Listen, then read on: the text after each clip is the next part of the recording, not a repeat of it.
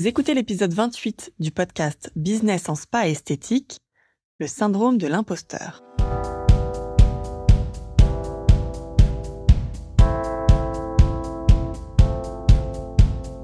Bonjour et bienvenue. Je suis Tiffaine Modeste et je suis ravie de vous retrouver sur le podcast Business en spa et esthétique, le premier podcast du secteur du spa et de l'esthétique en France. Chaque épisode, je vous propose de découvrir les meilleures astuces que j'ai mises en place au cours de ma carrière et qui m'ont permis d'atteindre le million d'euros de chiffre d'affaires dans mon spa, les outils que je partage avec nos clientes et leurs histoires de réussite, et les témoignages des grands acteurs de notre secteur.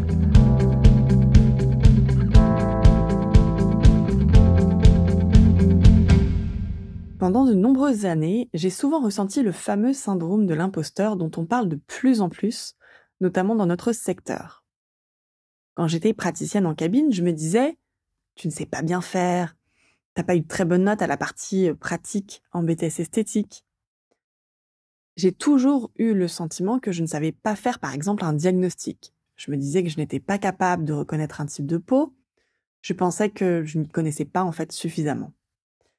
Alors quand il fallait conseiller des produits, eh bien, je me raccrochais aux discours et argumentaires proposés par les marques sans jamais être vraiment très à l'aise. Un peu plus tard, j'ai eu ce sentiment d'imposteur quand je suis devenue formatrice. Je devais créer et animer des modules autour de la vente en cabine et je me disais, mais moi je suis pas assez, je ne suis pas un exemple parfait, car j'avais certes de bons résultats en vente, mais je n'étais pas toujours dans le top classement. Encore un peu plus tard, lorsque j'ai eu une équipe à manager, je me disais, je suis pas assez formé au management. Je sais pas communiquer. Je redoutais les situations et les relations difficiles avec les membres de mon équipe. Et je me suis souvent dit, dans mes plus gros moments de doute, en fait, t'es pas faite pour ça. Mais lorsque j'ai lancé ESBE e en 2015, j'ai atteint un tout autre niveau de doute. C'était moi seule face à mon entreprise. Je devais me vendre, en plus d'assurer mes missions de coach formatrice et de satisfaire pleinement mes clients. Et depuis lors, le syndrome de l'imposteur s'est très souvent manifesté. Et donc de ce que j'ai observé, c'est que mes deux points les plus sensibles étaient d'une part un sentiment d'imposteur face à mon niveau de compétence, que j'ai toujours remis en question, et d'autre part un sentiment d'imposteur face à mon âge. D'ailleurs, j'ai souvent entendu au cours de ma carrière, mais c'est qui celle-là? Elle est trop jeune, d'où sort-elle? Etc. Et en fait, ce genre de remarques m'affectaient énormément et m'ont bloqué pendant plusieurs semaines quand je les entendais. Comme une sorte de complexe finalement lié à mon âge, mais avec lequel en fait je ne pouvais rien qu'attendre que les années passent en fait finalement. Et en attendant, il me fallait prouver ce que je savais faire, ce que je pouvais faire. Bon, d'ailleurs, je vous avoue, aujourd'hui, passé les 37 ans, ah, tiens, petit clin d'œil à mes clientes qui me demandent souvent, mais t'as quel âge, Tiffen Voilà, maintenant, aujourd'hui, vous savez. Donc aujourd'hui, je ressens de moins en moins ce phénomène d'imposture de l'âge. Mais ces moments de doute, nous sommes nombreux à les ressentir, et en particulier chez les femmes. Jenny Chamas, qui est master coach certifiée et que j'ai eu le plaisir d'interviewer lors d'une conférence, à écouter d'ailleurs dans l'épisode numéro 21, eh bien Jenny nous a rappelé qu'une étude récente a montré qu'en matière de recrutement, les hommes postulent à des offres d'emploi lorsqu'ils estiment répondre à 60% des critères qui sont requis par l'annonce, alors que les femmes n'y répondent que lorsqu'elles estiment remplir 100% des critères à l'embauche. Mais au-delà du sexe, le syndrome de l'imposteur peut avoir un ressenti encore plus intense lorsque l'on gère son entreprise. Et dans notre secteur spa et esthétique, on commence à peine à parler business, à parler stratégie d'entreprise, à parler d'entrepreneuriat, là où finalement dans d'autres secteurs c'est devenu un sujet très répandu et ce depuis pas mal d'années. Dans notre secteur spa et esthétique, lorsqu'on parle business, les gérantes ne se sentent pas forcément concernées elle pense que c'est réservé à ceux qui gagnent beaucoup d'argent. Alors, je ne sais pas si vous êtes d'accord avec ça, mais c'est comme si le mot business, dans l'imaginaire des esthéticiennes, les déconnecte de la proximité avec les clients. C'est le bien-être qui est notre métier versus le business que représente l'argent. Or, comme nous sommes un métier d'artisan, qui est en plus en grande majorité occupé par les femmes, les gérantes nous disent souvent qu'elles ne se sentent pas leaders de leur business. Bah tiens, d'ailleurs, c'est marrant parce que c'est justement le nom donné à nos programmes de formation. Dans l'imaginaire général, l'artisan n'est pas un chef d'entreprise. Historiquement, l'artisan travaille seul, il prend un apprenti, il transmet son savoir, il travaille beaucoup et avec ses mains. Alors cette semaine, je voulais vous parler de ce phénomène qui fait l'objet de plus en plus d'articles et qui est évoqué par de plus en plus de coachs. C'est ce syndrome de l'imposteur. Avant toute chose, il m'apparaît important de préciser sa définition. Le syndrome de l'imposteur est défini comme un sentiment auto-entretenu d'incompétence et de doute en sa personne et ses compétences. Ça, c'est la définition que vous pouvez trouver sur Internet. Attention aussi, on appelle ce sentiment syndrome, mais il ne s'agit pas d'une maladie. Il n'y a pas de facteur immuable à être sujet au syndrome de l'imposteur. D'ailleurs, dans la définition que je viens de vous partager, je relève particulièrement l'aspect auto-entretenu, puisque ce syndrome de l'imposteur vient de notre système de pensée, des pensées qui se présentent à nous de l'ordre de n'être pas assez. Lors de nos accompagnements, on remarque souvent les manifestations de ce syndrome de l'imposteur chez nos clients. On observe d'ailleurs que ces manifestations se situent à trois niveaux. Le premier niveau de ressenti d'imposture des chefs d'entreprise, il se situe face à leurs équipes. On ne se sent pas leader, on n'a pas appris à le faire à l'école, et donc beaucoup de gérants de centres ont recruté une équipe parce qu'ils en avaient besoin pour le développement de leur centre. C'était un peu l'occasion qui fait le larron. Et dans la vie quotidienne, lorsque vous faites face aux difficultés liées à la gestion d'une équipe, vous ne vous en sentez pas capable. Vous avez peur de mal faire. D'ailleurs, certains clients nous disent J'ai fait des erreurs, je ne suis pas un bon manager. D'un autre côté, certains gérants ont du mal à se positionner lorsqu'ils veulent faire avancer leur équipe vers leur vision. Ils ont du mal à motiver, et en réaction à cet inconfort d'imposture, il y a une baisse du niveau d'exigence et une baisse de rigueur dans le suivi de son équipe. On n'ose pas faire des retours, on n'ose pas donner du feedback. Bref, on n'ose pas manager. Alors se sentir leader, c'est de l'ordre de l'utopie dans ces cas-là. Le deuxième niveau de ressenti d'imposture se manifeste face aux décisions d'entrepreneurs. Et c'est notamment le cas lorsque l'on crée son centre. Parce que créer un centre, c'est prendre tout un tas de décisions capitales pour la pérennité de son projet. Et bien souvent, en tant que créateur, on a beaucoup de peur, de doutes.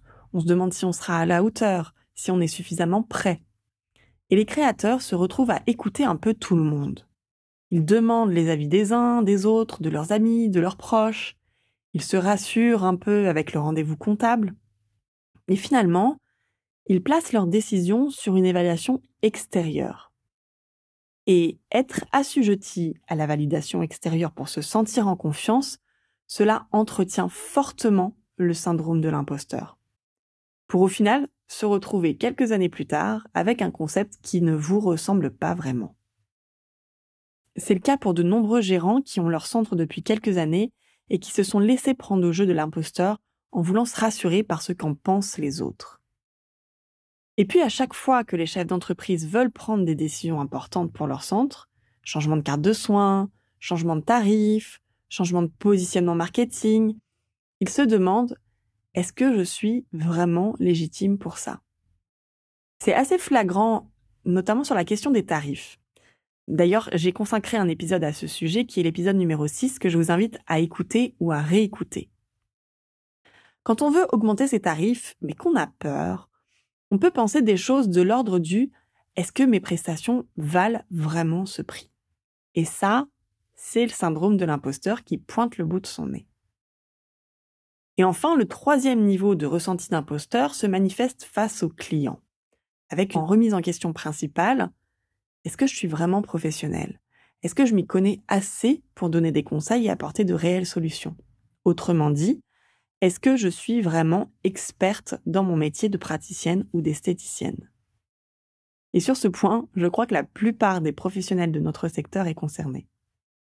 Lorsque nous intervenons en formation auprès des équipes sur la vente et le parcours client, nous sommes souvent confrontés à ce syndrome de l'imposteur dans le rôle de conseiller de ce métier. Et il est vrai aujourd'hui qu'en tant que professionnel, si on s'arrête aux connaissances apprises en école d'esthétique, eh bien, nous n'avons pas suffisamment de bagages pour répondre aux problèmes réels de notre clientèle. Comme je vous en ai déjà parlé, la clientèle des et centres beauté bien-être est de plus en plus exigeante en termes de résultats apportés et de qualité de service. Et ce niveau d'exigence-là exacerbe le syndrome de l'imposteur chez les professionnels. Alors que faire pour parer à ce sentiment d'imposteur dans nos métiers? Il y a trois ingrédients phares pour aller au-delà de ce syndrome de l'imposteur. Ce sont trois actions que j'ai mises en application et qui m'ont énormément aidé sur les points que j'ai partagés avec vous en début d'épisode. Le premier ingrédient pour parer au sentiment d'imposteur, c'est d'invoquer la confiance. La confiance en soi, ce n'est pas quelque chose d'inné ou de définitif. La confiance, c'est une émotion qui est créée par nos pensées. Cultiver un état d'esprit où on sollicite la confiance, c'est un travail du quotidien. Ça ressemble par exemple à se dire que même s'il y a des choses que je connais pas encore, même si je n'ai pas encore les réponses à toutes les questions de mes clientes, je saurai les guider au mieux et faire les recherches pour leur apporter cette réponse. Demandez-vous donc que vous faut-il penser sur vous lorsque vous êtes en situation d'imposture pour solliciter la confiance? Pour ma part, j'aime personnifier les émotions pour pouvoir appeler et confiance. J'ai besoin de toi là, maintenant. Tu viens? Le deuxième ingrédient pour parer au sentiment d'imposteur, c'est de se donner les moyens de réussir. Par exemple, lorsque vous ressentez l'imposture, identifiez ce qu'il vous manque pour vous sentir légitime. Est-ce une information à rechercher? Est-ce une formation qui pourrait vous aider? C'est finalement une chance, ce syndrome de l'imposteur, puisque cela vous aide à vous développer, à grandir personnellement. Cela vous sert à expérimenter, à changer vos habitudes de travail lorsque cela est nécessaire. Pour ma part, à chaque fois que j'identifie mes manques, je recherche des réponses. J'ai suivi de nombreuses formations et je continue à investir dedans. J'investis mon temps, mon argent et mon énergie. Et puis le cercle vertueux de cela, c'est qu'en se donnant les moyens de réussir, cela renforce notre confiance. Alors bien sûr, tout ne sera pas que réussite, mais vos échecs font partie du process. Et on en vient donc au troisième ingrédient pour parer au sentiment d'imposteur, c'est de se faire coacher. Aujourd'hui, les chefs d'entreprise se font coacher. Point. Se faire coacher, c'est pouvoir prendre un pas de côté, c'est pouvoir se décoller du quotidien pour analyser où on en est et identifier où l'on va. Rester dans son syndrome d'imposteur en espérant le gérer tout seul, ah oui, bien sûr, peut-être que vous en êtes capable. D'ailleurs, vous vivez probablement avec lui depuis plusieurs années. Mais pour sortir de cela et atteindre vos objectifs et votre vision, si le syndrome de l'imposteur vous met des bâtons dans les roues, que vous avez essayé confiance et formation, alors faites-vous coacher. Je me fais coacher depuis plus de dix ans, pour ma vie personnelle, pour ma vie professionnelle, et honnêtement, je n'aurais pas fait la moitié du chemin que j'ai emprunté sans cela, tant j'ai eu des moments où le syndrome de l'imposteur a pointé le bout de son nez. En résumé de cet épisode, nous avons vu que le syndrome de l'imposteur, finalement, tout le monde y est sujet de façon plus ou moins intense. Mais en tous les cas, ce n'est ni une fatalité, ni une maladie. Vous ne devez pas vous arrêter à ça en vous disant Ah bah oui, mais là, c'est mon syndrome de l'imposteur, j'ai un grave problème. C'est en observant ce phénomène d'imposture se manifester que vous pouvez actionner trois leviers. Appeler la confiance en changeant votre système de pensée, vous informer ou vous former en continu pour développer votre expertise, ce qui contribuera à votre confiance, et enfin vous faire coacher. Bien sûr, si en tant que professionnel du secteur spa esthétique vous souhaitez être accompagné à cela, Eh bien, prenez rendez-vous avec mon équipe afin de faire le point ensemble. Vous trouverez le lien pour planifier votre rendez-vous gratuit sur le site expertisepasbienêtre.fr, page contact. En attendant, je vous laisse méditer avec votre syndrome de l'imposteur et je vous dis à la semaine prochaine pour un nouvel épisode. Si vous aimez le podcast Business en Spa et Esthétique et que vous aussi, vous voulez upgrader votre centre, je vous invite à nous retrouver sur le site expertise spa bien-être.fr vous pourrez y retrouver mes articles et ressources gratuites et faire le test en ligne Quel parcours de formation est fait pour moi? N'oubliez pas de vous abonner au podcast dans votre plateforme d'écoute et de nous partager votre avis. Cela nous aide énormément. Merci et à la semaine prochaine.